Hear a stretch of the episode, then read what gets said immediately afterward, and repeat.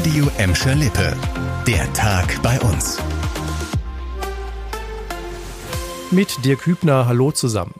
Lautstark mit Trillerpfeifen und Sprechchören sind heute Vormittag rund 350 Mitarbeiter von kommunalen Kliniken in Gelsenkirchen-Buhr für mehr Geld auf die Straße gegangen. Vom Rathaus zogen sie über die Kurt-Schumacher-Straße zum Bergmannsheil. Da gab es dann eine Kundgebung. Grund ist der Tarifstreit im öffentlichen Dienst.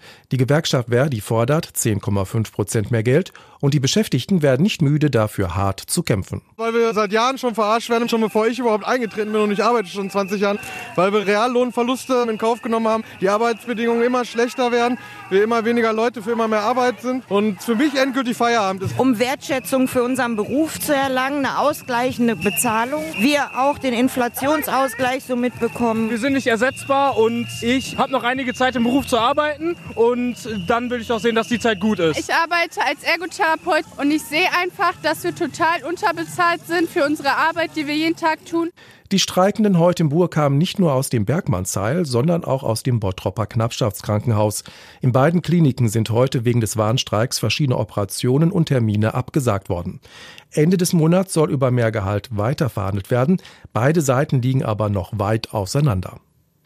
Die Mitarbeiter im öffentlichen Dienst kämpfen für mehr Geld. Tausende Beschäftigte bei Galeria Karstadt Kaufhof bangen dagegen um ihre berufliche Existenz. Auch die Verkäuferinnen und Verkäufer in Gelsenkirchen. Und jetzt gibt es vielleicht so etwas wie einen letzten Hoffnungsschimmer. Beim geplanten Aus für das Kaufhaus an der Bahnhofstraße könnte das letzte Wort noch nicht gesprochen sein. Der insolvente Warenhauskonzern schließt nicht aus, dass es bei den insgesamt 52 Filialen auf der Schließungsliste doch noch ein Umdenken geben könnte.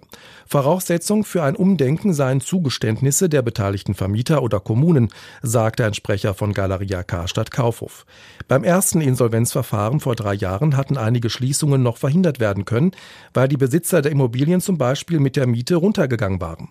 Im Raum steht aber auch noch die mögliche Übernahme einzelner Standorte durch andere Händler.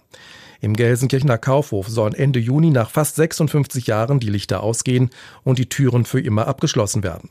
Die Stadt ist nach eigenen Angaben im Gespräch mit dem Unternehmen und dem Besitzer des Gebäudes an der Bahnhofstraße.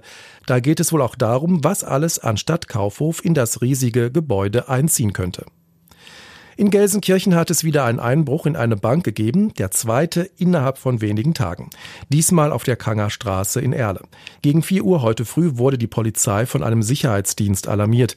Vorher sollen die Täter die Postfächer der Bank durchsucht haben.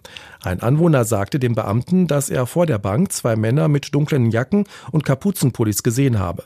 Die Polizei sucht jetzt weitere Zeugen. Schon in der Nacht zum Montag waren Unbekannte in die Sparkassenfiliale in Gelsenkirchen-Burmke-Hüllen eingebrochen. Dort haben sie Schließfächer aufgebrochen und durchwühlt. In beiden Fällen ist unklar, ob und wenn ja, wie viel Beute gemacht wurde. Das war der Tag bei uns im Radio und als Podcast. Aktuelle Nachrichten aus Gladbeck, Bottrop und Gelsenkirchen findet ihr jederzeit auf radio und in unserer App.